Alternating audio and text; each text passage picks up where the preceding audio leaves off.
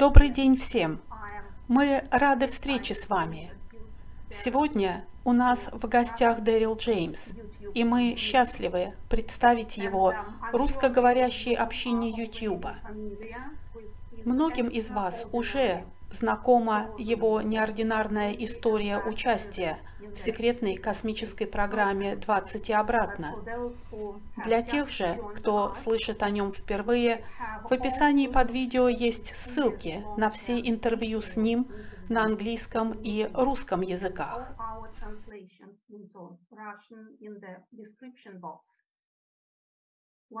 Добро пожаловать в Россию, Дэрил. Uh, Спасибо, Таня. Я тоже рад быть сегодня здесь. Я ценю всю работу, проделанную вами. И это также было моим желанием пообщаться со слушателями из России. Um, Замечательно. Тогда мы начнем с краткого обзора биографии. Дэрил вступил в ряды ВМФ США в январе 1999 и прослужил 7 лет, в том числе один год в Ираке. В 2003 он поступил в распоряжение военной базы королевских ВВС в Сент-Магене, Корнуолл, Великобритания. Там также находилась подземная база. Он подписал контракт вот такой толщины о добровольном участии в секретной космической программе с гарантированным местом пилота в солнечном патруле. Однако недопонимание между ним и очень большим рептилоидом привело его в шахты на Луне. Таково начало истории.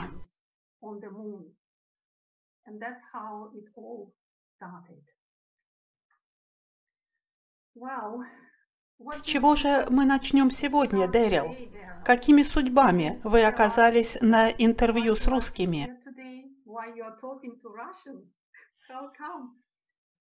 Um, um, uh,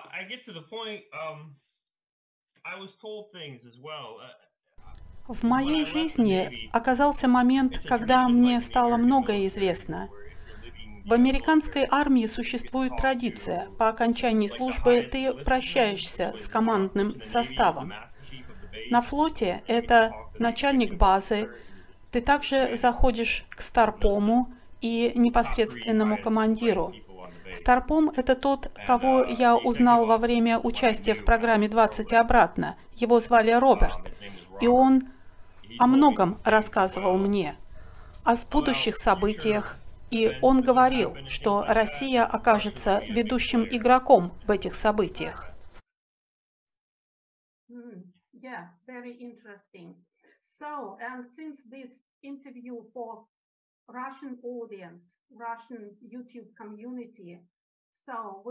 Очень интересно. Ну и поскольку это интервью для русскоговорящей аудитории, наиболее часто задаваемый вопрос о том, что вам известно о секретной космической программе русских, есть ли такая программа вообще?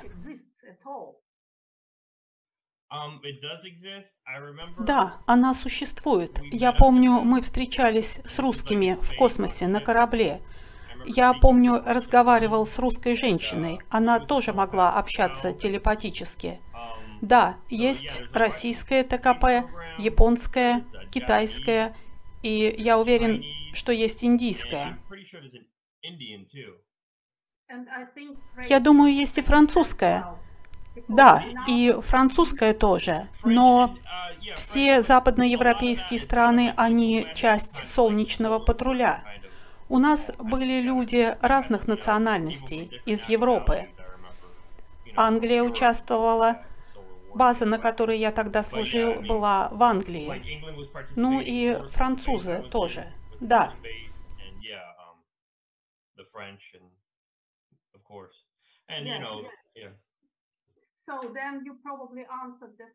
Тогда вы уже ответили и на вторую часть вопроса о том, встречали ли вы русских в рамках программы.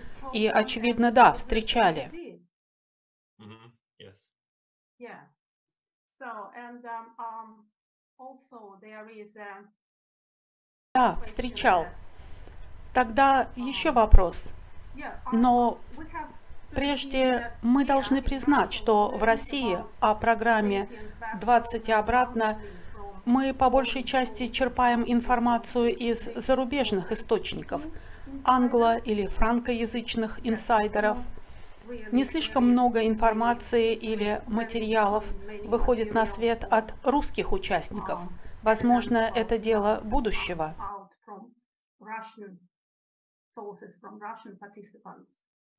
And probably it's still something that will happen in the future. Oh, Я думаю, многое из этого выйдет на свет. Um, И как мне говорили, в целом произойдет очень много позитивных событий. Произойдет ли рассекречивание этих программ прямо сейчас, не знаю. Нам необходимо разобраться с тем, что происходит на Земле, прежде чем говорить об этом. We kind of have to clean up and take care of what's going on on Earth before, you know, other things will unfold. Yeah, sure, sure, and that's what probably is happening at the mm-hmm. Да, конечно, это сейчас и происходит в массовом масштабе. Вот кто-то написал.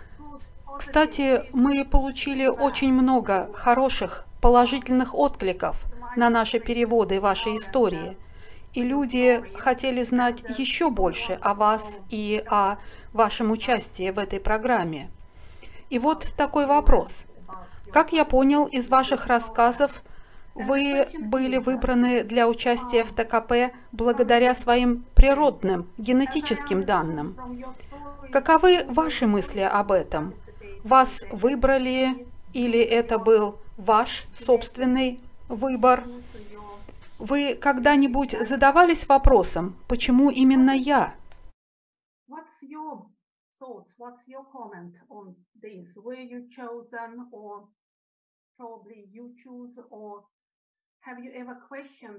why why me?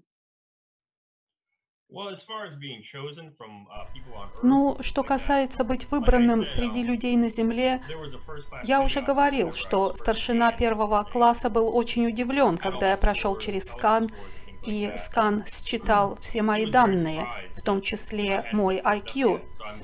Возможно, в США тебе предлагают какой-то стандартный тест на предмет, можешь ли ты участвовать в программе. Они меня спрашивали, не был ли я на домашнем обучении. Я сказал, нет. Странно. Почему тебя не заметили?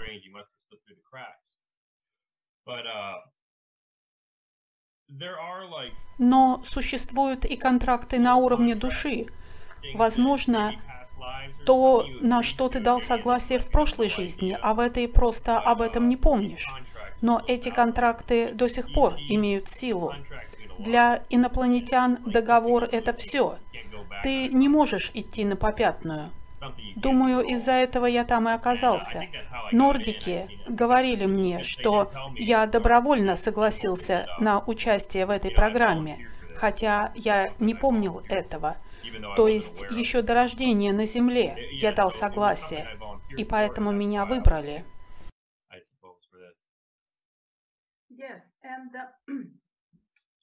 А в детстве наблюдались ли у вас какие-либо экстрасенсорные способности, что-то, из-за чего вы оказались подходящим кандидатом?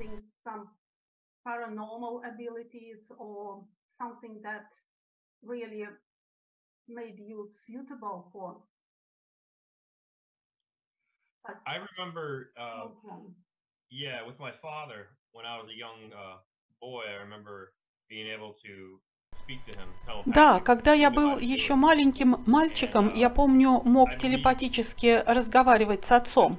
Он знал, как делать это. Я полагаю, вот почему. Полагаю, это одна из причин. Думаю, что большинство детей способно на это, если не все. Но это то, что мы, взрослее, забываем.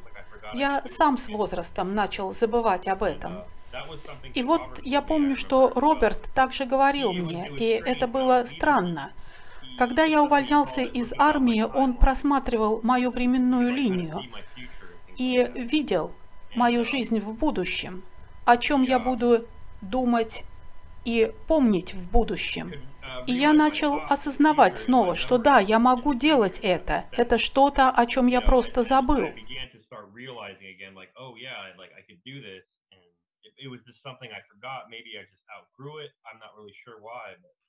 I think that was probably one of the biggest things. And that was, as far as I remember, my only real paranormal thing I could do, maybe, or something like that.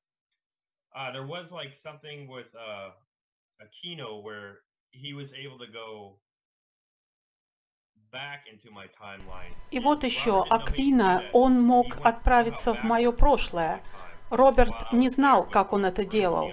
Как-то он возвращался назад, в то время, как я был с ним в одной комнате, в подземелье. И он мог как бы изменить будущее, мог как бы вступать в контакт, влиять на людей, с которыми я встречался в прошлом. Тайгетцы тоже были способны на такое, но они делали это с целью, чтобы отменить то, что Аквина сделал.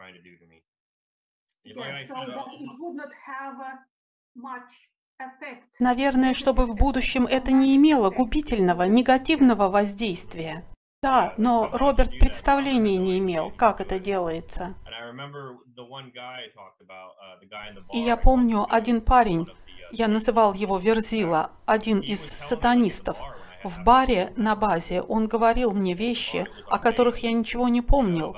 Да, говорил он, Аквина сделал это с тобой. Он называл имена людей, которых я знал в детстве, а я не понимал, откуда он знал это. Да, Аквина сказал мне, я был там, когда он делал это с тобой.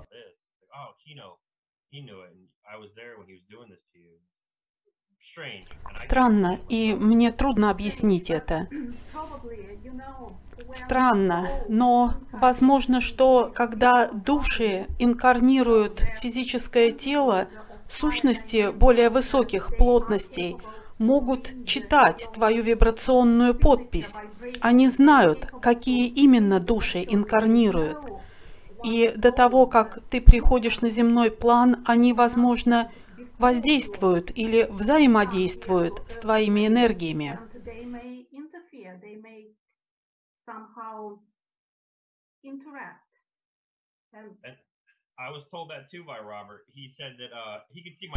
Роберт говорил мне и об этом. Он видел, как менялась в будущем моя временная линия.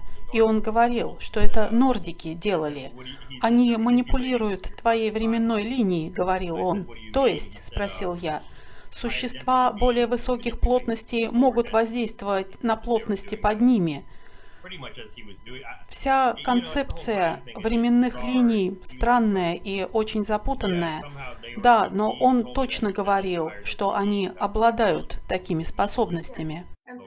Но существа более высоких плотностей могут быть как позитивными, так и негативными. Они тоже могут вмешиваться в твою временную линию или контракт души interfere with your timeline, with your soul contract.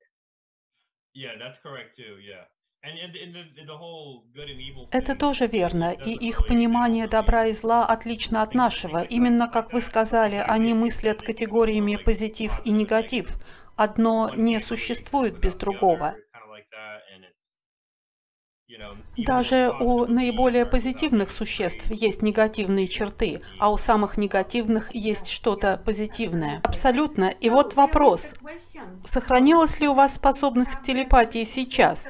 Я бы сказала «да». Как бы иначе, вы прочитали наши мысли о том, что мы очень хотели провести это интервью.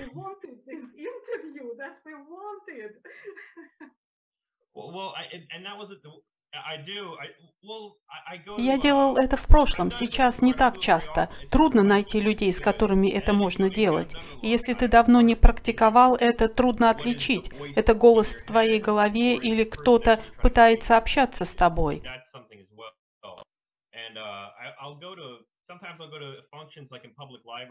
Иногда я хожу на мероприятия в публичную библиотеку, где проводятся встречи уфологов, и на них всегда бывает кто-то, кто пробует делать это, и я улавливаю их мысли. Понятно. Тогда мы наверняка скажем, что вы сохранили эту способность и сегодня. Да, вот вы спрашивали, как случилось это интервью для русских. Я думаю, это тоже было спланировано ими, существами более высокой плотности, то есть оно должно было состояться. И это, возможно, очень хороший знак для нас.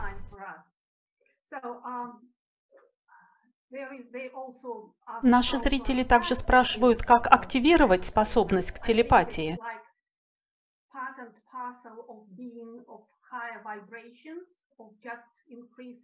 Я думаю, это неотъемлемая часть состояния высоких вибраций, становления существами более высокой плотности.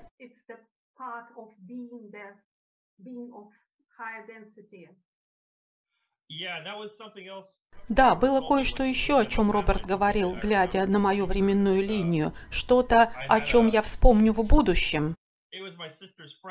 Это была подруга моей сестры. Я знал эту девочку, Джен, и ее маму. Мама была телепат, и она знала, что мой отец телепат.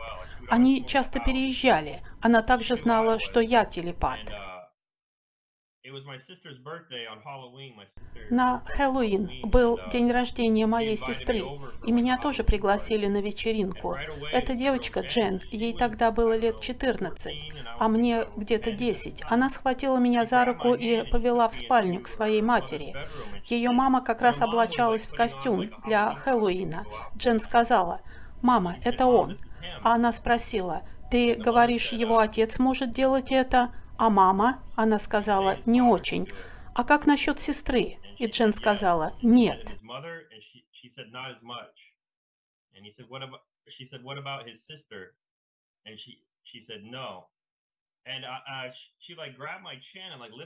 Мама взяла меня за подбородок и приподняла голову.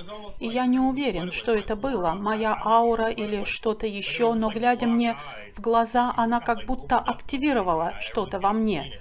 Я помню, девочки в гостиной закричали, и я помню, мама подергала меня за подбородок, выводя из состояния оцепенения. Мы вернулись в гостиную. Девочки на перебой говорили, «Ты видел это? Весь дом как будто загорелся оранжевым и голубым светом». Uh,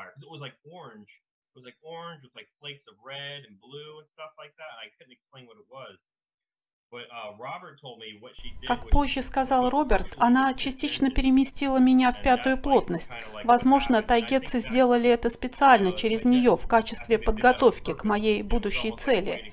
Вот почему он хотел, чтобы я прошел кресло для изменения плотностей. «Ты должен сделать это», — говорил он.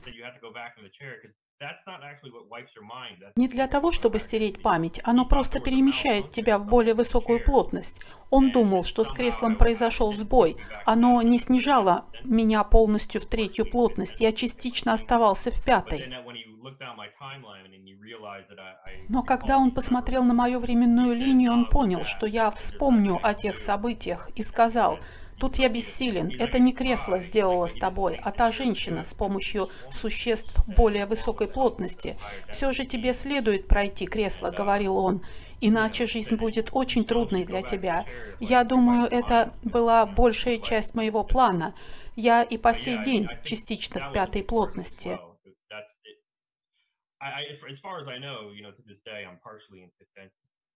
I'm not like in that's how he that's how he worded it. You're partially in fifth. Yeah, and just a bit more about soul, soul хм, окей. Можем ли мы еще немного поговорить о душе, контрактах души? Был эпизод в вашем повествовании, когда после пребывания на родной планете вы вновь были на корабле, и после еще одного сражения с рептилиями или серыми вам удалось освободить, вернуть душу старейшины, который погиб, прикрывая ваше отступление, когда вы спасали мать. И вот, очевидно, его душа была освобождена и возвращена. He actually, well, covered you here allowed you some time to rescue mother, and uh, so himself is gone. And then, uh, obviously, his soul was um, returned Yes. back. And uh, Если честно, Этот эпизод вызвал у меня трудность при переводе. Если бы вы могли остановиться на нем поподробнее. Какие именно технологии применялись негативными сущностями вокруг Земли для захвата, удержания душ, их использования в неблаговидных целях?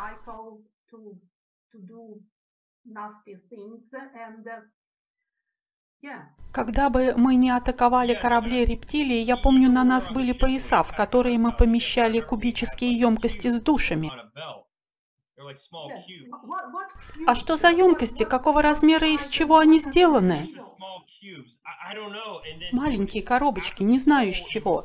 Во время сражения души погибших помещались в эти емкости. Что-то, не знаю точно что, здесь на Земле стирает память наших душ. Помнить естественное состояние души. Мы не хотели терять, отдавать негативным рептилиям эти души для использования.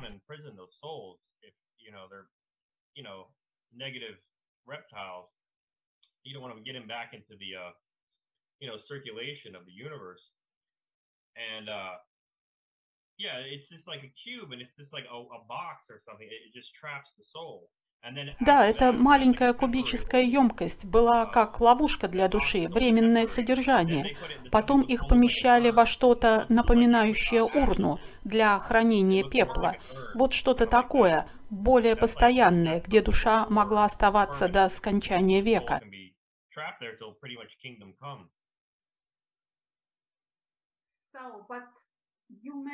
Но вам удалось физически забрать их все?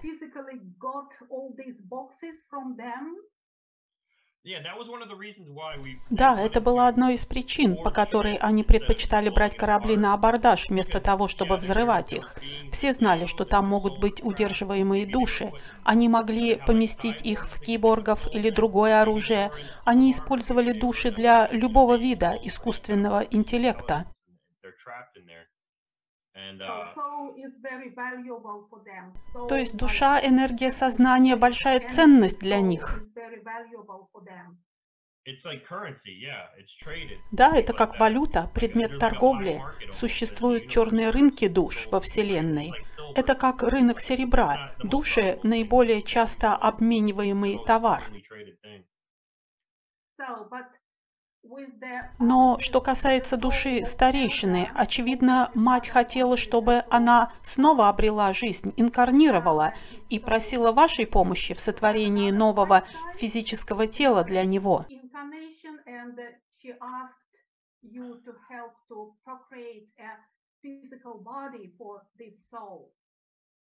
uh, Да, она родила его как своего сына, и это довольно обычное явление.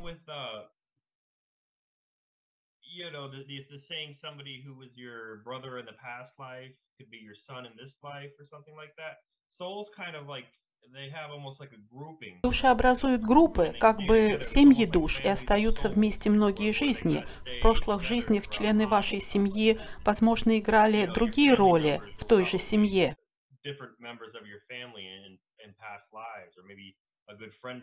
Ваш близкий друг сегодня мог быть вашим ребенком в предыдущей жизни.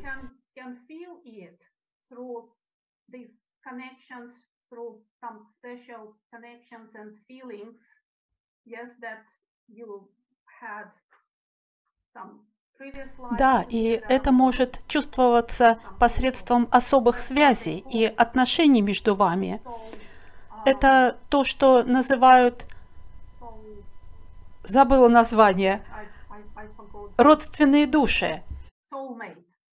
Soulmate, Yes, yeah. like soulmate, but it can be both again, like with the good and the bad child. Но опять же, отношения могут нести как положительный, так и негативный заряд. С кем-то у вас могут быть очень близкие родственные отношения, но кого-то вы можете считать своим врагом, но на уровне души у вас все равно есть связь.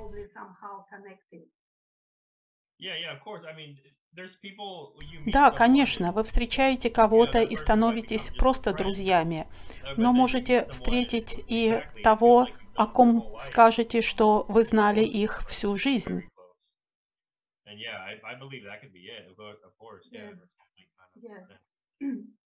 You know, somebody um, wrote the following that um, some viewer says that they constantly да, это так. Знаете, кто-то написал нам о том, что их постоянно преследует повторяющееся сновидение, очень яркое и реалистичное, как если бы они избегали опасности или участвовали в какой-то спасательной операции. Вы думаете, этот человек мог переживать в реальности подобные испытания?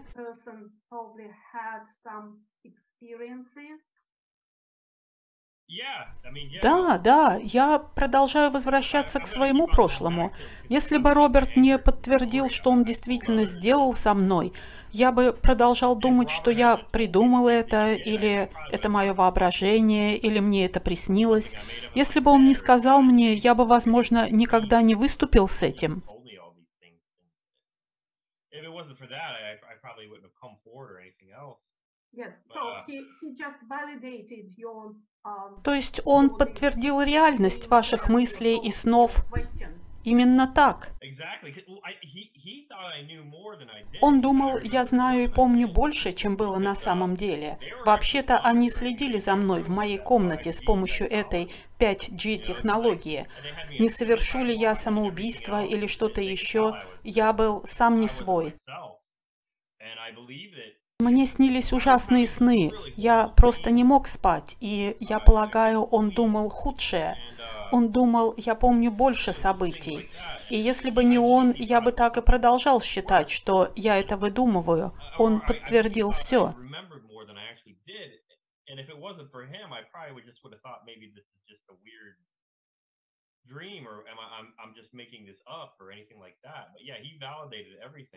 And he told me that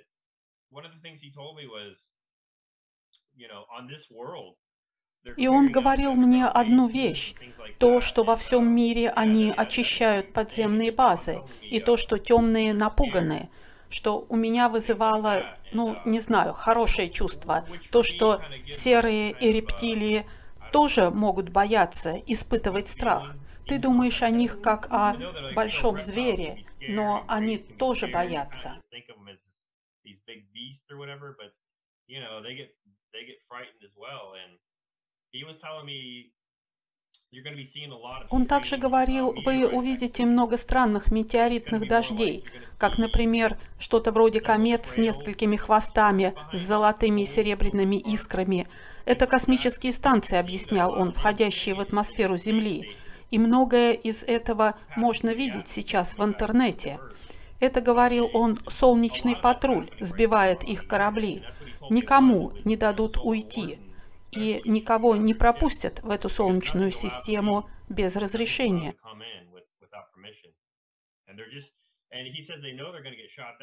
Они знают, что их собьют, но в отчаянии пытаются найти выход.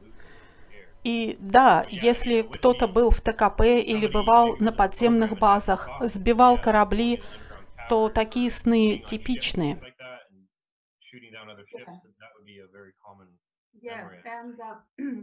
um, thank you for your wonderful message. This knowledge is so important to me, as if в этом же комментарии нам также написали «Спасибо за ваше замечательное послание. Эти знания важны для меня, как если бы вспомнилось что-то очень важное, но давно забытое». Excites me, they say. It really excites me. That's the message. Wow. There.